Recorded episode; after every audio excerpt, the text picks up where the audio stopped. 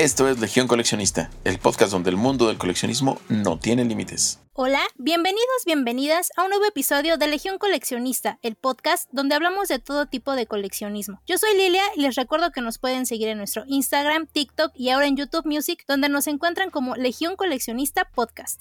¿Quién no ha soñado con emprender una emocionante búsqueda llena de tesoros ocultos y reliquias antiguas? A lo largo de su carrera cinematográfica, es uno de los exploradores que se ha convertido en un símbolo del coleccionismo, encarnando la pasión y el espíritu aventurero de quienes buscan preservar y estudiar objetos de valor histórico. En este episodio nos sumergiremos en la vida y la leyenda de este icónico arqueólogo, explorando la fascinación que ha despertado en los coleccionistas de todo el mundo. Desde los famosos látigos hasta los mapas antiguos y los artefactos sagrados, analizaremos cómo este personaje ha influido en la cultura del coleccionismo y ha inspirado a miles de seguidores a embarcarse en sus propias aventuras. Acompáñanos en esta búsqueda de tesoros coleccionables de Indiana Jones. Hoy me acompaña Lalo Banda e Iván Hernández de nuevo. ¿Cómo están?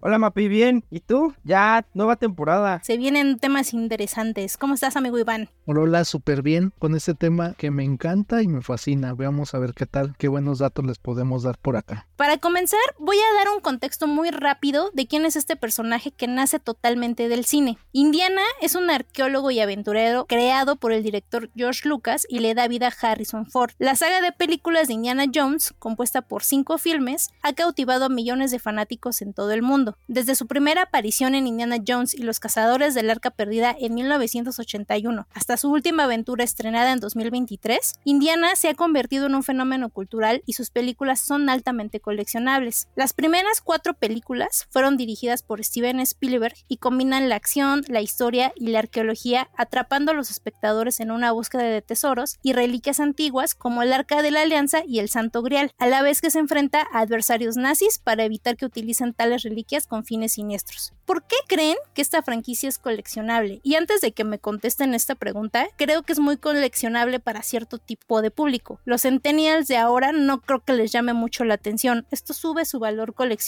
bueno, empecemos con el punto de, del público. Creo que eso está interesante, ya que si bien pues sí se quedó en la época de los ochentas, la mayoría de la gente que creció con esas películas y es donde muchas veces se crea esta, esta nostalgia y esta afición por tener cierta memorabilia cinematográfica, pues sí es de gente mayor, digámoslo así. Aún así creo que objetos recientes como palomeras, como hot toys, que son objetos coleccionables más recientes, todavía pueden tener como ese interés para los centennials, para un público mucho más joven, que aunque no sería como el grueso de la gente que buscaría coleccionar, pero aún así con el estreno de las películas y con el estreno de los videojuegos que va a tener Xbox y así, puede haber como un mercado para ese público más joven. Sí, totalmente de acuerdo, totalmente de acuerdo en el, en el punto de los públicos que está intentando alcanzar, digo, eh, lo de la franquicia, pues es que así como cuando hablamos en la primera temporada sobre los monstruos de, Universal, que era el primer universo cinematográfico, acá estás hablando de una de las franquicias con más recaudación en la historia de todo el cine. Más o menos los ingresos que tienen van más allá de los 1.045 millones de dólares a nivel mundial. Entonces esto, quieras que no, junto con los premios, pues de alguna manera le dan cierto peso, ¿no? A todo lo que rodea esta saga. O sea, no tengo bien el dato, pero todas las entregas que han estrenado, salvo creo que la última, que es creo que a la que más mal le ha ido, siempre han estado entre los primeros sitios de los listados de ingresos. Por lo menos las primeras tres, que son pues las que tienen más tiempo, ¿no?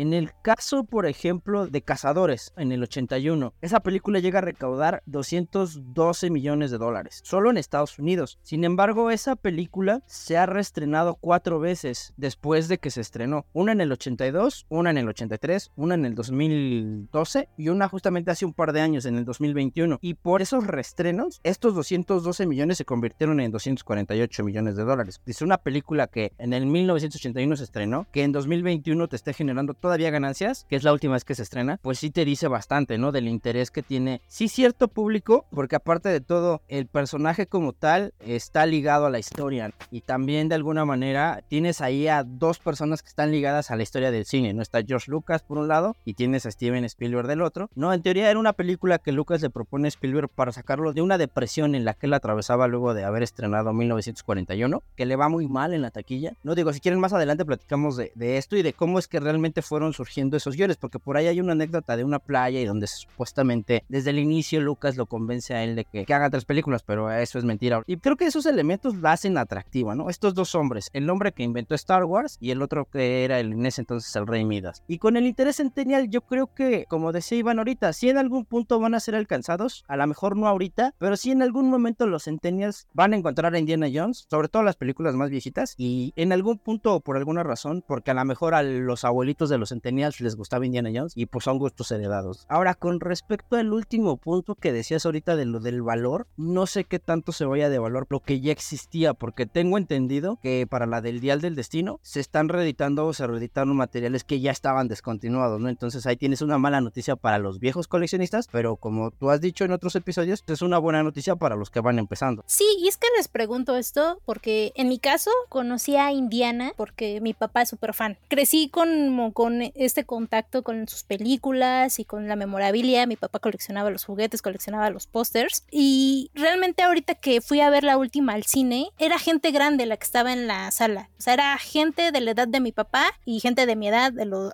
30 años, pero no había chavitos. Entonces, yo creo que sí es un personaje que es un poco complejo para que las nuevas generaciones, que era la intención, creo que de Disney hacer esta película, era la intención de incluirlos en este público, creo que no se logró. Y entonces, para mí, sí, volvieron a lanzar reediciones que sí están muy chidas y eso, pero la misma gente que vio las películas en los 80s es la que lo está comprando. Los centennials en un mundo tan rápido por las redes y eso, creo que no están interesados en este tipo de personajes. Que digo, para mí, que soy coleccionista, a lo mejor no al tiempo completo de Indiana, pero si tengo algún par de piezas, a mí me conviene, pero no sé si a Disney le salió mal la jugada en ese caso. Es que sí tienes varios factores ahí. Yo creo que ya tienes una audiencia cansada, sobre todo los centennials, que está demostrado que no poseen una atención tan demandante como lo puede llegar a ser una película de Indiana Jones. Y no porque Indiana Jones sea como los filmes daneses o los europeos, ni porque sea lo contrario, no, sino porque pues, es cine de aventura, ¿no? Es cine que de alguna manera tienes que estar atento en la pantalla para no perderte de esos detalles, para no perderte de repente de esos guiños que hay a otras películas. Y pues sí, a lo mejor ahorita yo creo que sí la van a sufrir un poco, a lo mejor en cuanto a ganancias, pero también yo creo que obedece mucho a eso, a que ya también las audiencias están, pues no sé si cansadas o realmente, como dices tú, desinteresadas. Y sí, pues en algún momento llegarán a Indiana por nostalgia, porque su tío o su abuelito o su papá, digo, yo sé que nosotros no, no somos de la escuela que piensa tener hijos, pero si tuviéramos un hijo, seguramente va a conocer a Indiana Jones. Ya que le guste sería distinto, pero eventualmente llegarán ahí. Y si no, pues mejor para nosotros, como dices tú. Creo que también un factor que hay que considerar es que pues el arquetipo de Indiana Jones tal vez no se quede obsoleto porque sigue habiendo este concepto de cine de aventuras. Pero si bien si las comparamos con la movilidad que tiene en la primera trilogía a las últimas dos, se nota la diferencia donde sabes que es un adulto mayor de 80 años, así que no va a poder tener la misma movilidad, pero por ejemplo en el Día del Destino se le nota la edad y es donde por ejemplo a mí me gustan mucho la calidad de cristal si es horrible, pero se nota la diferencia. Que Ramos o no es un héroe de acción que ha envejecido y Disney forzó esta última película y es donde yo creo que hay una audiencia mucho más joven, no le llama la atención ver un anciano, un viejito estar aparentando que brinca con CGI. Confirmo eso. Es que, híjole amigo, sí, la calavera sí está bien fea. La última sí me gustó, de hecho. Y entonces eso hace también como que, como son, es una franquicia que tiene continuidad, yo la verdad cuando vi la 4 dije, ay no, ya no hagan más. Ahorita la vi por mi papá y porque me dijeron, no, sí está chida y fui, me gustó, pero tampoco es la gran cosa. Creo que también, no sé, dependiendo los números, creo que la tirada era que, digo, spoiler, la chica que sale en la película es como la que se va a quedar con la franquicia, pero la verdad es que yo con ella yo ya no la vería. Es que justamente pasa eso, agotan las narrativas. Y si a fin de cuentas tenías ya el cierre de un personaje, a lo mejor no el mejor cierre, ¿no? Con la calavera de cristal, que es una película para muchos olvidable dentro del, imaginario de, de, Indiana Jones, esa de querer forzar las narrativas, a hacerlas walks, a hacerlas inclusivas, cuando de antemano, lo que decía Iván, Indiana Jones es el arquetipo de un hombre que ya ni siquiera en esta época creo que sería bien visto por diferentes conductas en sus tres películas. No porque sean malas, sino porque con las audiencias de hoy en día no tienen mucho en común y más bien le juegan mucho en contra. Y creo que eso es parte de lo que hace que Disney ahorita se esté dando el tropezón que se está dando con Indiana Jones. Y es que eso creo hace que deje de ser un poco coleccionable. Y teniendo ya este antecedente, ¿cuál creen que es el artículo de colección cinematográfico más deseado entre los seguidores de Indiana Jones? Yo por mi parte diría que el, sombrero. El sombrero es súper icónico. Más allá del látigo o la cazadora, creo que el sombrero es una referencia icónica en todos, incluso en lobos, en. Por encima del cazador y el látigo aparece primero el sombrero. Sí, coincido con Iván. Yo creo que, que sí el fedora, pero también creo que cualquier elemento artefactual ligado a Indiana, o sea, el látigo, como decían, la cazadora, el revólver, o incluso algunos artilugios sobre los que giran las tramas de cada una de las entregas, podrían funcionar. Sin embargo, creo que sí también hay varias cosillas ahí que podrían tomarse en cuenta, sobre todo si estás buscando coleccionar cosas de este arqueólogo. Una de ellas podrían ser los tratamientos, pero no los de los guiones, sino los previos. O sea, por ejemplo, cuando Philip Kaufman, que iba a ser originalmente el guionista de, la primera película, y en ese entonces eran las aventuras de Indiana Smith, The Adventures of Indiana Smith, ¿no? Entonces, el eje principal de esta película iba a ser el Arca de la Alianza, pero bueno, Kaufman se sale del proyecto, se queda Laurent Kasdan, que es el que plantea ya en un inicio, que tampoco está en el guion, en el original, que Indiana Jones, por ejemplo, imagínense un Indiana Jones con habilidades de Kung Fu o, con aires así como de Playboy. Eso creo que a nivel colección podría valer muchísimo. No porque sea santo grial de los guiones, sino porque son cosas que pudieron haber sucedido y no sucedieron, pero que tienen un valor por la gente que estuvo involucrada. Por eso les decía hace ratito, la idea, de la, idea original, o sea, de que la trilogía existía, pues es a medias, porque el trato que hace Lucas con Paramount era de al menos tres películas, pero Lucas no tenía idea de lo que iba a suceder en las siguientes películas. Por ejemplo, en el Templo de la Perdición, eh, ellos querían que fuera más como el Imperio contraataca, así como más oscura y todo. Y aquí todo iba a suceder un año antes de Cazadores del Arca Perdida. Aquí iba a haber un culto devoto a la explotación infantil, a la magia negra. Y este tratamiento, nada más por todo esto que les estoy platicando, lo terminan desechando. Y entonces, ante las urgencias, agarran la historia de una película del 39 que se llama Gungadin, no sé si la han visto, con Cary Grant salen tres amigos que son sargentos en el ejército británico, pero están en la India, cuando la India en ese entonces pertenecía todavía al imperio británico. Estando ahí se encuentran justamente con unos seguidores a un culto de una diosa llamada Kali, con un grupo de tipos que se llaman los estranguladores, que son literal los que terminan ocupando para esta película. Entonces, esos tratamientos creo que sí podrían valer algo. En la última cruzada hay un tratamiento donde Indiana Jones iba a venir a México a buscar una máscara que pertenecía a Moctezuma. Sí, de hecho, el universo cinematográfico de Indiana ha inspirado una amplia gama de productos, desde figuras de acción y réplicas de artefactos hasta pósters y libros. Los fanáticos y coleccionistas encuentran en estos objetos una conexión tangible con la historia y las aventuras del arqueólogo. Los objetos icónicos asociados a Indiana, como su sombrero, su látigo, como decían los chicos, y la chaqueta de cuero, se han convertido en elementos de culto y altamente deseados por los coleccionistas. Hasta Chip, de Chip y Dale Rescatadores, tiene un look inspirado en Indiana. Es por eso que les traigo una lista con los 5 ítems más coleccionables de la franquicia. Aquí estamos otra vez hablando totalmente de coleccionismo de cine. En el primer lugar tenemos uno de los sombreros Fedora original usado por Harrison Ford en la película Cazadores del Arca Perdida, que se vendió en 2015 por más de 500 mil dólares. Y en 2018 apareció otro que se vendió por 424 mil dólares. La estimación original de The Prop Store para la subasta de otro sombrero Fedora del Templo de la Perdición estaba en el rango de 150 mil a 200 mil dólares. El comprador del sombrero no ha sido identificado. Aquí es curioso porque no solo hay un sombrero, hay como, ¿qué les gustaría? Entre todas las películas, unos 500 sombreros y la mayoría son valiosos. O sea, ya así de entrada, cinco, ¿no? Porque son cinco películas. Más las réplicas, como dices tú, hasta 500 podrían ser. Sí, que incluso cada uno durante las grabaciones y los props se pierden. Así que muchos de ahí es donde se recuperan y pueden tener otros valores. Digo, incluyendo también la película, sobre todo la del arca perdida, que tiene el mayor valor. Al fin de cuentas es donde inicia la saga. Están bien conservados, ya para el tiempo que tienen, están bastante bien conservados y entiendo por qué el valor. También siento que al haber muchos, como que pierde tantito como ese misticismo, ¿no? De que lo haya usado Harrison Ford. Pero es que es eso, lo usó Harrison Ford y ahora lo que platicamos justamente en, en el coleccionismo de cine. Si por alguna razón llega a fallecer Bueno, sí. y dependiendo de las condiciones en las que fallezca, o sea, imagínate a él que le gusta andar rescatando gente en su avioneta en el monte, pues moriría como un héroe. Digo, ojalá no dures muchos años Harrison Ford porque te queremos mucho, pero, o sea, imagínate que pasara algo así, pues olvídate, o sea, ese sombrero, ¿cuánto duplicaría o triplicaría su valor ese sombrero nada más por ese simple hecho? Casi se nos muere. Tuvo un accidente, de hecho, en una avioneta hace como tres años, cuatro años. Pero sí, sería un héroe, irónicamente. En el segundo punto tenemos que, según en el portal Prop Store Auction, un látigo auténtico utilizado por Harrison Ford en Indiana Jones y el Templo de la Perdición de 1984 se subastó entre 50 mil y 70 mil libras, pero no es el único. A través de los años, los coleccionistas han pagado por látigos originales alrededor de 100 mil dólares en diferentes subastas, reporta el sitio de The Guardian. Y este está más simplón. Sí, pues es que al fin de cuentas es mucho más icónico. Digo, lo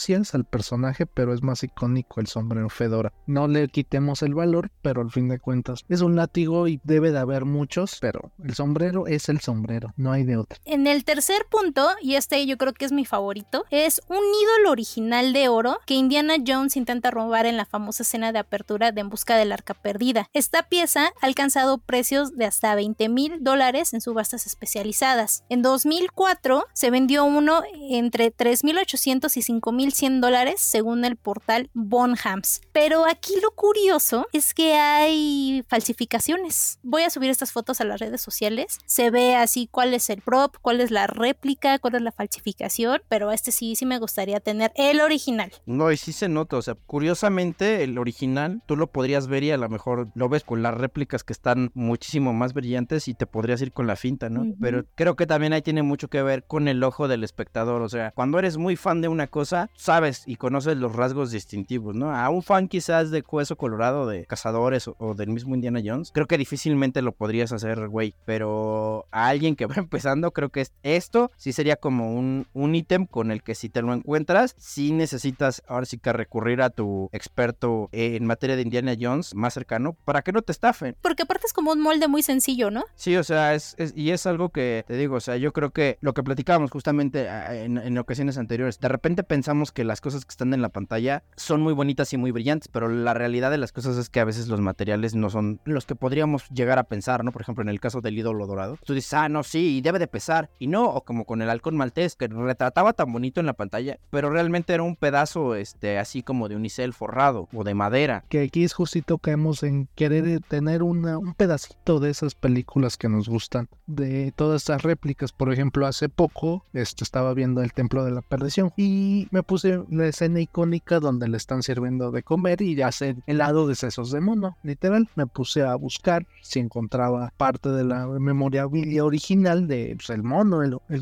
la cabeza de mono que ocuparon y las cabezas se degradaron ya que eran de los materiales no eran nada para preservarse, o sea, tenían la idea de desecharlas al fin de cuentas. Así que pues, esos props desaparecieron. Y si quieres buscar algún elemento similar, pues, sabes que no es original, ni no tiene nada que ver con la película, pero solo se asemeja a, ¿no? Sí, o tendrías que aplicar este así como que literalmente un Guillermo del Toro y mandarte a hacer, como dices, tu réplica de tu copa de cabeza de mono. Mejor el ídolo de oro.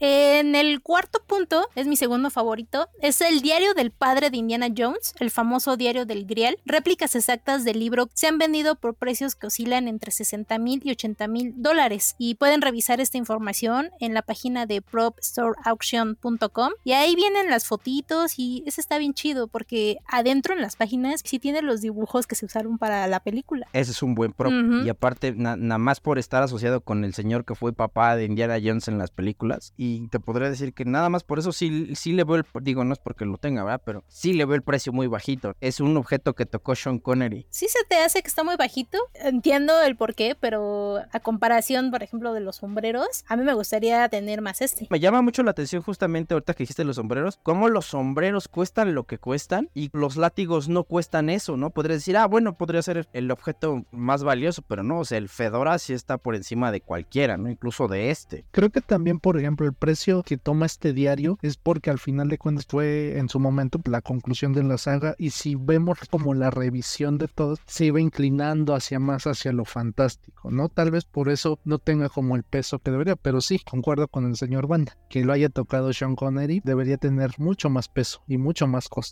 En el último punto tenemos la chaqueta de cuero utilizada por Indiana en varias películas. Estas chaquetas auténticas, con su distintivo estilo y en un buen estado de conservación, han alcanzado precios de alrededor de 10 mil dólares en subastas y ventas especializadas. Una réplica de la chamarra de la cinta Indiana Jones y el reino de la calavera de cristal se vendió entre 5 mil y 10 mil dólares, según el portal propstoreauction.com. Y esta sí está muy desgastada, de plano. Yo creo que por eso no es tan cara. Y me van a matar, pero para lo malo que es esa película, sí está muy cara esa chamarra. Sí, la peor de la saga, sí, sin duda, es demasiado. Yo creo que sí se vendió porque esta, esta subasta ya está pausada. Entonces hay un muy fan que sí la compró, aunque la película sea mala. Si eres muy fan y es para lo que te alcanzó, lo vas a querer tener. Sí, pero yo gastaría 10 mil dólares mejor en otra cosa, la verdad. En, como dices, me hago mi Guillermo del Toro y me mando a hacer una réplica de otra cosa, como si tuviera los 10 mil dólares.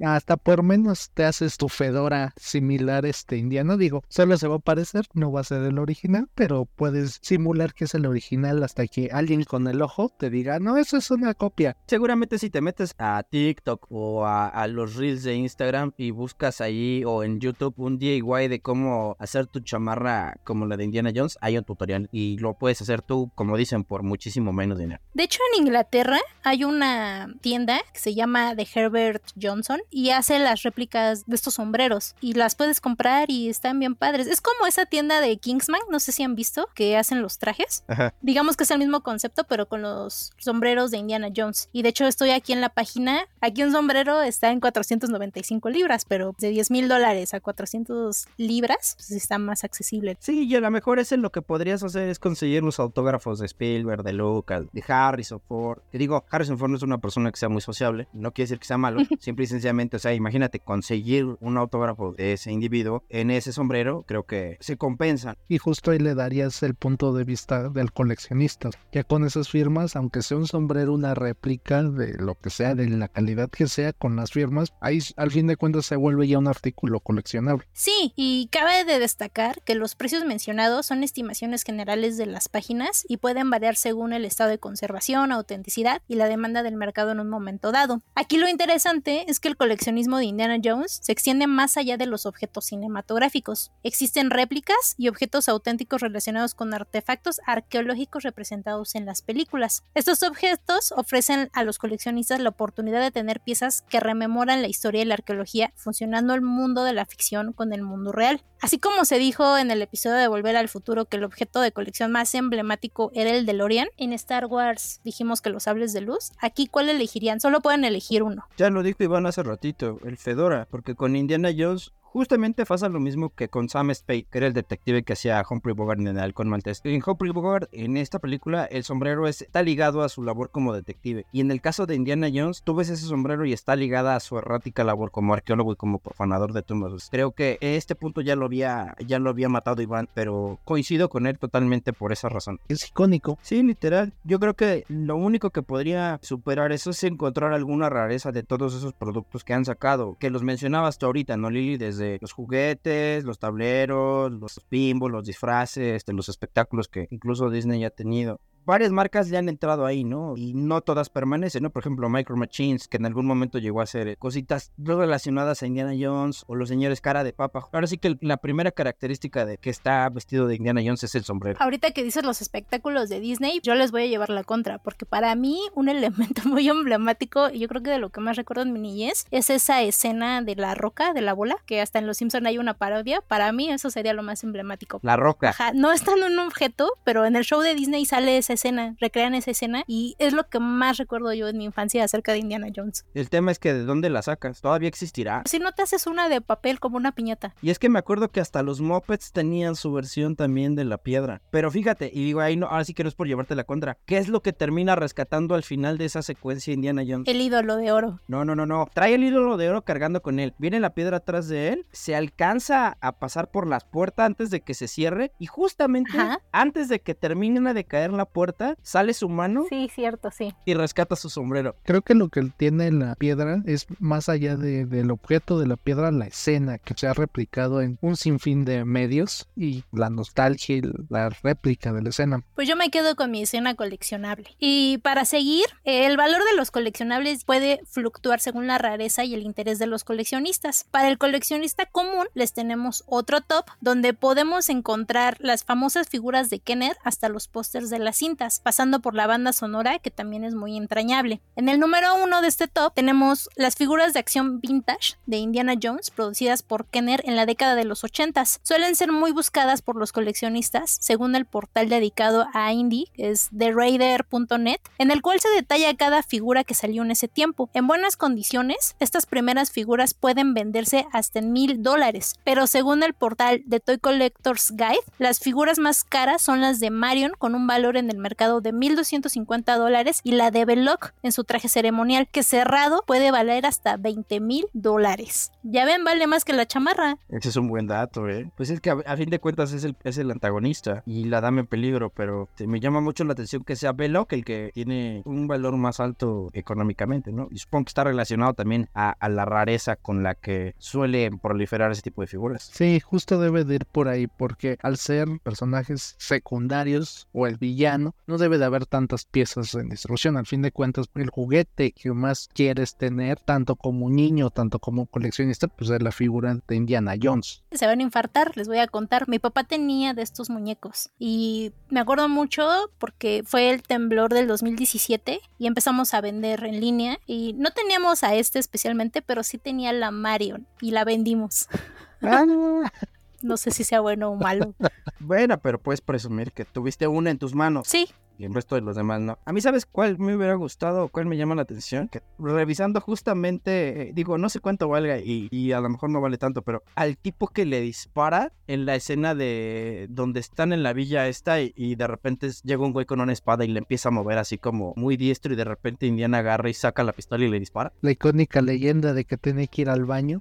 Ese, si existiera el muñeco, ese, eh, yo quisiera uno de esos. Yo no sé ni cuánto valgan, pero ese sería como un- uno bueno. Además de estas figuras de Kenner y eso, hay recientemente figuras modernas de marcas como Sideshow, Collectibles y Hot Toys, que también son altamente valoradas debido a su detalle y calidad, encontrándolas entre los 40 dólares hasta los 600 dólares aproximadamente. De hecho, aquí hay un Funko, aquí les puse un Funko que la verdad yo no le veo nada especial, pero cuesta 420 dólares y es un Funko. Pero será porque trae al ídolo dorado en sus manos. Bueno, no sé si sea un Funko gigante, no vemos aquí la dimensión, pero por ejemplo, al lado está el Hot Toys, que se cuesta 530 dólares, pero pues ya sabemos aquí en el podcast que los Hot Toys son bastante caros, porque aparte está súper bonito el detalle. Tal vez en el caso del Funko fue alguna edición especial o de aniversario. Ya ves que el, el valor del Funko depende mucho de su rareza y del momento donde se saca. Pero no está tan bonito, bueno, no sé, ahí sí tengo mis, mis reservas. Y de hecho, si se meten a la página gentlegiantltd.com eh, y buscan Indiana Jones, ahí pueden encontrar figuras y réplicas de todo tipo. Tenemos, por ejemplo, pues están bastante accesibles. Hay un ídolo que es una alcancía y está bien chida y cuesta 40 dólares. Está la figura del papá de Indiana Jones en 130 dólares. Entonces creo que es un personaje el cual también es bastante accesible por si usted quiere empezar a coleccionar. Aquí también hay un busto en 200 dólares, pero está bien detallado, están bien hechos, hasta eso no están feos como otras franquicias. En el segundo punto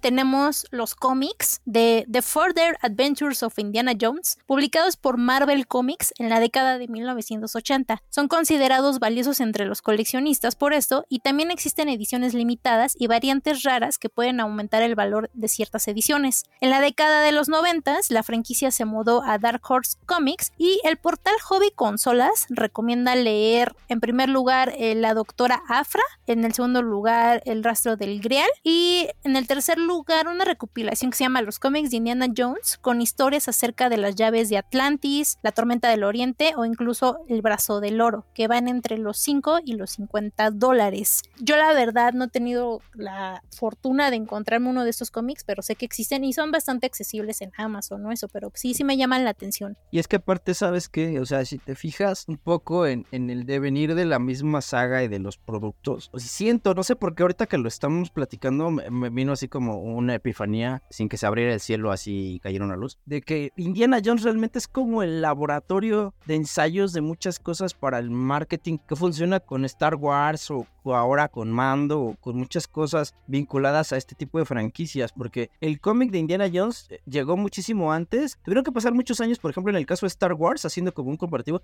para que llegaran los cómics, y con Indiana Jones no, sea, con Indiana Jones pasaron y yo creo que se dieron cuenta que sí funcionaron y dijeron, ah, y si hacemos unos cómics de Star Wars, y lo mismo pasa con los libros. Aquí fue al revés, porque primero salieron los libros de Star Wars y después hubo libros de Indiana Jones. Y hubo un chorro de libros, porque fueron fácil como tres o cuatro autores los que le entraron al quite por encargo de George Lucas hacerlo. Pero me está dando esa impresión esta saga. Antes de empezar el podcast platicábamos de que también hubo una serie de Indiana Jones, el joven Indiana Jones, la cual la verdad no encontré mucha información visual, pero algunos de estos cómics tienen como la base para algunos capítulos que hubo en la serie. Haz de cuenta que con Indiana Jones pasó lo que está haciendo Dave Filoni y John Favreau con Mando y con Rebels y con Clone Wars y con Ahsoka, pero al revés. Ellos empezaron en el cine y se fueron bajando, bajando, bajando, bajando hasta llegar a tele, luego libros, luego cómics, luego videojuegos y todo esto. Y en la serie lo que pasaba es que se les ocurrió, bueno, no se les ocurrió, realmente lo que sucede es que cuando llega la serie después de la última cruzada, pasa lo mismo, o sea, se queda estancado Lucas y de repente dice, oye, ¿qué hacemos? No tengo ideas para sacar una película nueva. Y entonces sacan esta serie. Y en esta serie, pues estuvo Cory Carrier, que salía de, Indiana Jones. Por ahí sale Daniel Craig, bien joven. Sale de Saruman, Christopher Lee. Catherine Zeta Jones, que también está bien chamaca. Y en calidad de cineastas, está, tienes a gente, por ejemplo, como Carrie Fisher. Que ese es ahorita un paralelo. Pues ahí está Bryce Dallas Howard dirigiendo de los mejores capítulos que de repente llegan a sacar en Mandalorian. Tienes a Frank Darabont, que te hizo una película como Sueños de Fuga. Y a Mike Newell. No, digo, eso es nomás por, por así, por mencionar algunos. Pero es muy, muy, muy chistoso cómo se fueron yendo hacia allá. Y cómo de aquí, de la serie, salen historias para los cómics. Uno de los capítulos de esta serie, que te digo, fue bien exitosa en su tiempo. O sea, a lo mejor tendrías que echarle una revisada porque de repente sale el Dr. Freud, de repente salen así personajes históricos con Indiana Jones en distintas épocas de su vida. Pero bueno, para no hacerles el cuento más largo, hay un capítulo que ya no se filma y es una historia en la que supuestamente Indiana Jones está siendo perseguido por unos ex nazis y este capítulo va a tener toques de ciencia ficción, sobre todo de aliens. Si les suena un poco, este tratamiento terminaría convirtiéndose en esta malamente llamada el reino de la calavera de, de cristal casi 20 años después de la última cruzada. Entonces, una cosa como que ha ido llevando a la otra y de alguna manera sí te digo, o sea, me está dando la impresión como que Indiana Jones es como el laboratorio de ensayos de cosas bien interesantes. Sí, y aquí justo también retomando lo de la serie y lo de los cómics, recordemos que estos materiales impresos también se llevaron al mundo digital en videojuegos. Hay algunos videojuegos con cierta rareza del joven Indiana Jones para distintos formatos ochenteros, Atari, Commodore, donde se retoman estas historias. Y por ejemplo, también nota que mencionabas la de las llaves del Atlantis, eh, es uno de los videojuegos mejor valorados por un portal que se llama Watwata Games, que es eh, quien cataloga y le da un, un, una escala dependiendo que también no esté mal la calidad del videojuego, determina el valor. Y ese de las llaves de Atlantis de cómic pasó al videojuego y según la leyenda de entre los el mundo gamer, también fue un guion previo para hacer una cuarta película de Indiana Jones. Justo iba a ser la cuarta en ese limbo en que nadie sabía qué iba a pasar antes de que se hiciera la finada y horrible calavera de cristal era como lo que se pretendía hacer esta novela gráfica, bueno, sí, esta aventura gráfica de las llaves de Atlantis, que es un videojuego para el Atari 2600. Y es que sigue siendo un producto muy rentable. Ahorita que decías videojuego, me acuerdo que en Facebook había uno y de hecho era un juego oficial. O sea, ya ven que hubo un tiempo en que a los de Facebook les dio por poner videojuegos para que te entretuvieras. Y había uno de Indiana Jones. Sí es muy rentable, o sea, Indiana Jones sigue siendo muy rentable. Y yo creo que lo va a seguir siendo por mucho tiempo, no sé ustedes qué opinen. Y tan rentable que incluso se está desarrollando un nuevo videojuego exclusivo para Xbox. A pesar de que al inicio decíamos que el nicho es para gente mayor, se sigue desarrollando contenido audiovisual y para el mundo del videojuego, que a lo mejor un Xbox y así no esperas que lo vea tu papá de 50 años, a lo mejor nosotros sí podríamos llegar a jugarlos, pero también audiencias más jóvenes. Por ahí es por donde, saliendo del mundo del, del cine, por ahí es por donde podría tomar como un nuevo vuelo Indiana Jones como personaje. Y es que justamente, o sea, eso que estás diciendo, Iván, digo, me estoy adelantando un poquito quizás a, lo que va a platicar ahorita Lili, pero por ejemplo, tienes un juego como Tomb Raider y tienes un juego como Uncharted, Tomb Raider a finales de los 90 y Uncharted recientemente, que están inspirados en este cine de aventuras y en esta misma dinámica del explorar las minas o montañas y encontrar cosas y tesoros y cosas incluso hasta medio, eh, ¿cómo decirlo?, sobrenaturales o mágicas. Sí, es que precisamente haciendo el guion decían que nuestra versión, digamos, millennial de Indiana Jones era Lara Croft de Tomb Raider. Entonces sí, creo que influencia hay bastante. No sabía eso del videojuego, yo sí lo jugaría mientras esté bien hecho, no sé, tipo como los últimos que han hecho para PlayStation de Spider-Man. Yo creo que es una franquicia que vale la pena mantener viva, a lo mejor ya no en el cine, pero en otros productos. Pues es que sigue despertando mucho interés. Decíamos al principio, a los Centennials no les gusta. A lo mejor le fue mal a la película justamente por querérsela vender a ellos y ellos no, la, no, no, no le compraron la idea de Disney. Pero a fin de cuentas va a llegar en algún punto alguien en una generación más adelante lo va a encontrar y a lo mejor le pase lo que le pasó a mucha gente cuando la sacaron, ¿no? Chavitos en, plena búsqueda de, pues, quizá de su identidad vocacional y todo, y terminen estudiando arqueología por culpa del, del profesor Jones. Sí, al menos en mi caso, si es una historia bien contada en donde vayan en contra de los nazis, estoy dentro. Llámese Bastardo sin Gloria, llámese la serie de Hunters, llámese Indiana Jones, yo estoy dentro porque también estaba leyendo que cuando Steven Spielberg la dirigió y le ayudó a George Lucas a desarrollar ciertas ideas, todos sabemos que Spielberg es judío. Entonces era como su forma,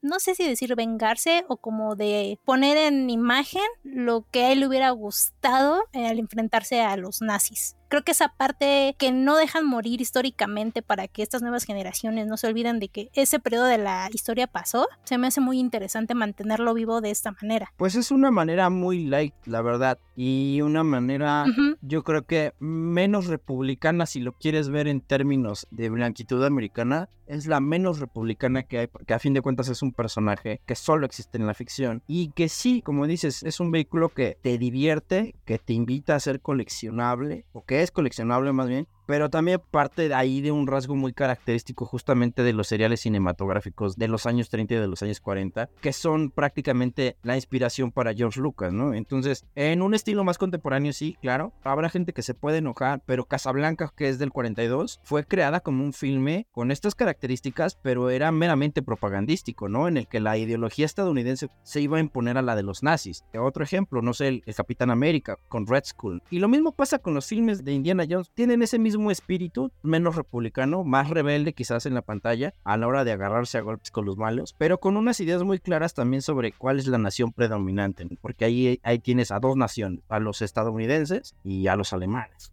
En el tercer punto tenemos los pósters originales de las películas de Indiana Jones, especialmente los de En busca del arca perdida y La última cruzada, son extremadamente valiosos para los coleccionistas. Los pósters en excelente estado y ediciones limitadas pueden alcanzar precios significativos en subastas y mercados especializados. Un póster autografiado por Mark Ratz, que es el artista detrás de varios artes como Star Wars, Indiana y Blade Runner, lo consiguen por 395 dólares en el portal PropStore el cual está bastante accesible y este señor, la neta, tiene un talentazo. Y qué curioso que en las tres haya salido Harrison Ford, fíjate. sí, aquí es curioso que el del templo, por ejemplo, a mí yo prefiero en el templo de la perdición y es el que no aparece, qué curioso. Y es el que, a menos por gusto personal, es el que me parece más atractivo de los tres. Son súper coleccionables. Digo, aquí el valor es porque lo autografió el artista. Obviamente son copias, son réplicas. En Amazon, si usted quiere comprar su póster, hay hasta de 500 pesos y lo enmarca y se ve bien bonito en su casa. En el último punto de este top, tenemos que con la última cinta de Indie, Disney lanzó al mercado en sus parques una serie de réplicas de los objetos más emblemáticos de la saga, que van de entre los 50 hasta los 400 dólares. Los pueden comprar en la Disney Store en línea o no creo que lleguen aquí a México, pero si alguien visita los parques, creo que vale bastante la pena, son precios muy accesibles. Por ejemplo, aquí hay una chamarra y cuesta 400 dólares, hay una camisa de 65 dólares, está la réplica del muñeco vudú de Indiana, está a 130 dólares. Yo creo que si usted es coleccionista y quiere empezar, son piezas bastante accesibles. Creo que es el área de oportunidad para los nuevos coleccionistas y también para los viejos, a lo mejor si se quedaron con ganas o les faltó capital para poder comprar algo, creo que este es un muy buen momento para ser coleccionista de Indiana Jones. Así es, y las películas y la banda sonora, de la cual no hemos hablado mucho, han dejado un impacto duradero en la cultura popular y continúan generando entusiasmo y pasión entre los seguidores. La combinación de la intriga arqueológica, la acción trepidante y el carisma del personaje han convertido a Indiana Jones en un fenómeno coleccionable, nos guste o no, donde los objetos relacionados con él son símbolos de aventura y fascinación por lo antiguo. ¿Cómo creen que John Williams reflejó esto en su música? Perdónanos, John Williams, nos hemos olvidado de ti todo el capítulo y tienes toda la razón. Ese también es un punto a valorar de, de esa película. Pero es que tienes tantas cosas aquí que creo que se justifica un poco. No el olvido, pero el sombrero, la chamarra, el látigo, la pistola. Tienes mucho material de dónde escoger. Y también tienes una música muy, muy emblemática. Y justo eso es lo que complementa lo que mencionábamos hace rato de la escena de la piedra. Complementa perfectamente todo el escenario sonoro de la escena, lo cual todavía le da como un punto más de una referencia y poderse ser una referencia dentro de otros medios, dentro de otros productos audiovisuales. Sí, totalmente de acuerdo. O sea, la influencia que ha tenido. Tienes, por ejemplo, las minas del Rey Salomón. Los Goonies, que también es de este mismo par. Bueno, no de este mismo par, pero sí de Spielberg. Tienes la momia. No la de Boris Karloff, la de Adam Sandler. Tienes Atlantis, por ahí, el Imperio Perdido. ¿Cuál Adam Sandler? Es Brendan Fraser.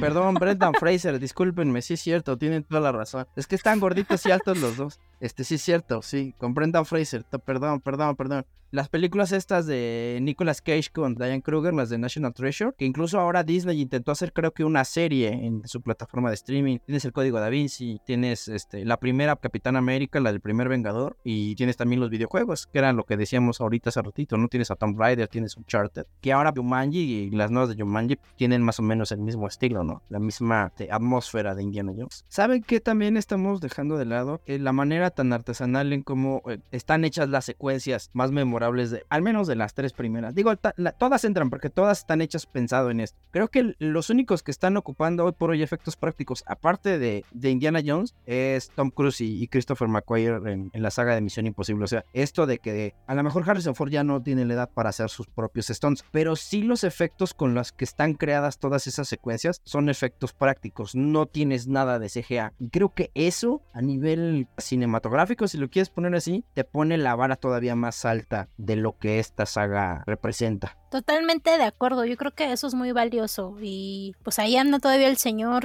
Harrison Ford y espero nos dure bastante tiempo todavía. Y en nuestra sección de coleccionando datos, les voy a contar que las ideas sobre la fascinación de Don Adolfo, ese señor del bigotillo chistoso en la Segunda Guerra Mundial por reliquias antiguas y artefactos místicos, han sido objetos de especulación y leyendas urbanas. Tal cual no hay hechos históricos sólidos que lo confirmen, pero hay bastantes fuentes que cuentan que el hombre de confianza de Adolfo Heinrich que tenía un apellido muy parecido al de Adolfo, creía en la existencia del Santo Grial y otros objetos con tendencias fantásticas, tanto que recurrió en varias ocasiones a la mitología en busca de salvación cuando estaban por perder la guerra. De hecho, se dice que Heinrich reunió a su estado mayor y les ordenó que construyeran una versión moderna del martillo de Thor, una gigantesca arma eléctrica capaz de inutilizar todos los sistemas eléctricos de las tropas aliadas, desde las comunicaciones de radio y sus radares hasta los mecanismos de arranque de sus tanques. Esto lo pueden ver más completo en un documental que está bastante cortito, dura unos 20 minutos, que está en YouTube, que se llama The Nazi Quest for Thor's Hammer, de un canal que se llama World War II,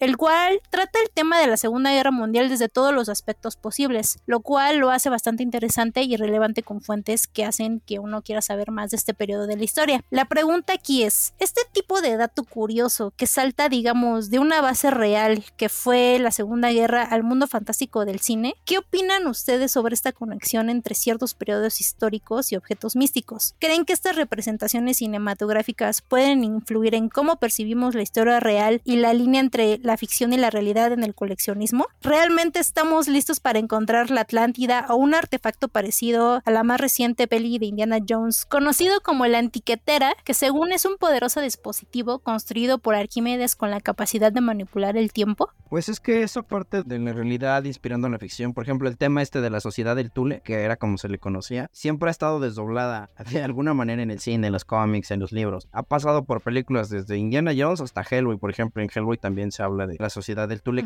de, de hecho, se crea con otro objetivo muy distinto que tiene más que ver con la pureza de sangre, algo así como lo que hace Grindelwald en el mundo mágico de Harry Potter y Voldemort, pero era para eso, para lo que se crea la sociedad del Tule, y al final terminan buscando la lanza perdida de Cristo, cosas que ellos pensaban o que creían en su folclore colectivo paranoico, que eso les iba a ayudar a, ganar la Segunda Guerra Mundial. Entonces, esos temas han estado articulados siempre, digo, es, son un vehículo para divertirte realmente. Sí, para que aprendas de historia, pero también para que pues, no te olvides también quiénes son los que escriben la historia real, ¿no? Y quiénes los que escriben la ficción. Que a fin de cuentas no hay que dejar de lado, si bien son películas entretenidas, que siguen teniendo ese espíritu propagandístico de decir los buenos somos nosotros, los malos son ustedes y nosotros tenemos aquí al mejor, al más rebelde, al más cínico de todos los arqueólogos, al más incorrecto y él nos va a rescatar en el último segundo. Y creo que eso es lo que te dice todo el tiempo la película de una manera muy sutil. No sé si te acuerdas que cuando hablábamos de Spielberg decíamos que este amor que siente este hombre por su propio país lo lleva de repente a, expresar este tipo de discursos no de manera tan panfletera como se podría pensar, porque cuando todos decimos propaganda pensamos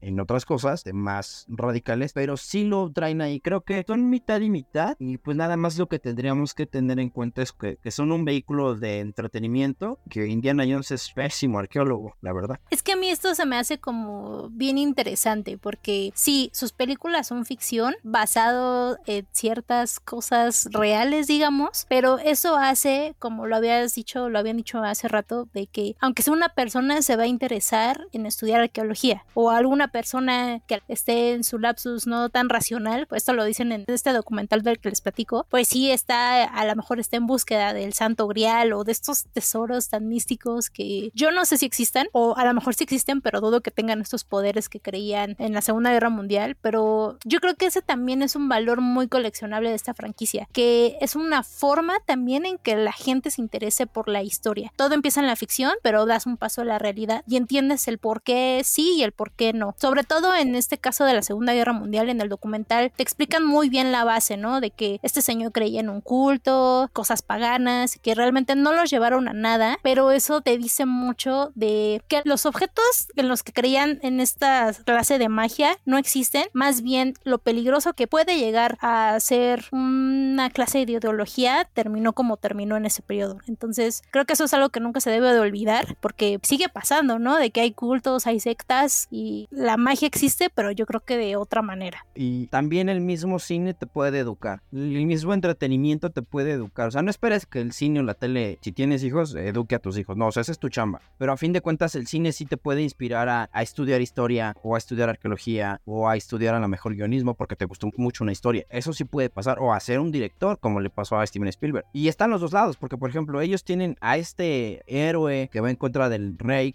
de los amigos de Adolfo, pero también tienes del otro lado y años más adelante la lista de Schindler, que te habla del otro lado de la historia. Y yo creo que eso es lo padre del cine, que te permite conocer varios lados de una misma historia o de un mismo periodo. Saben, yo creo que el mayor paralelismo que podríamos tener nosotros, seres reales, con el personaje de Indiana Jones es encontrar ese santo grial de alguna película, de alguna memorabilia, de un videojuego, de algo. Creo que ahí es justo donde podríamos tener el paralelismo de encontrar estas piezas de arqueología moderna interna real de, de la historia de cualquier pieza, ahí es donde podríamos encontrar el mayor paralelismo con Indiana Jones, de decir, ahorita lo que mencionaba este Mappy de los juguetes, ella tenía una pieza de arqueología de la historia de Indiana Jones y pues era icónico. Ese sí es un santo grial real que se podría tener. Creo que ahí está el paralelismo que podríamos tener con Indiana Jones. Me encanta esa reflexión. Yo lo único que diría, adicional a eso, es que también podemos entender la importancia que tienen no nada más los objetos para nosotros como personas, sino algo que puede no ser un objeto, como decía ahorita Iván, que es tu santo grial, que es algo que te va a dar ese sentimiento o esa sensación de realización. Yo creo que eso también es bien importante, no dejarlo de lado.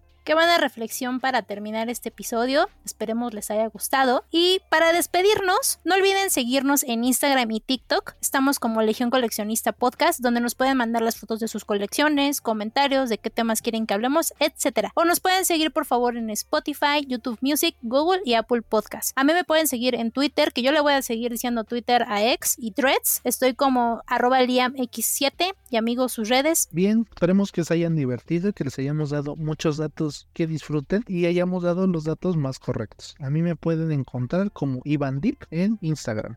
Y a mí me pueden encontrar en Facebook, Instagram, Twitter, TikTok como el Lalo Banda. Ahí estamos a la orden. Para cualquier reclamo o corrección que hayamos cometido aquí, eh, ahí estamos. Y gracias Lili otra vuelta por invitarnos y qué chido que hay nueva temporada. No, gracias por seguir apoyando el proyecto amigos. Digo, este tema daba para más, pero no terminamos. Sí, no, definitivamente. O sea, hasta nos podemos poner filosóficos con Indiana Jones. Así es. Muchas gracias por acompañarnos. Nos escuchamos la próxima semana. Bye. Adiós la próxima. Este fue el podcast de Legión Coleccionista. No olvides seguirnos en nuestras redes sociales. Hasta la próxima.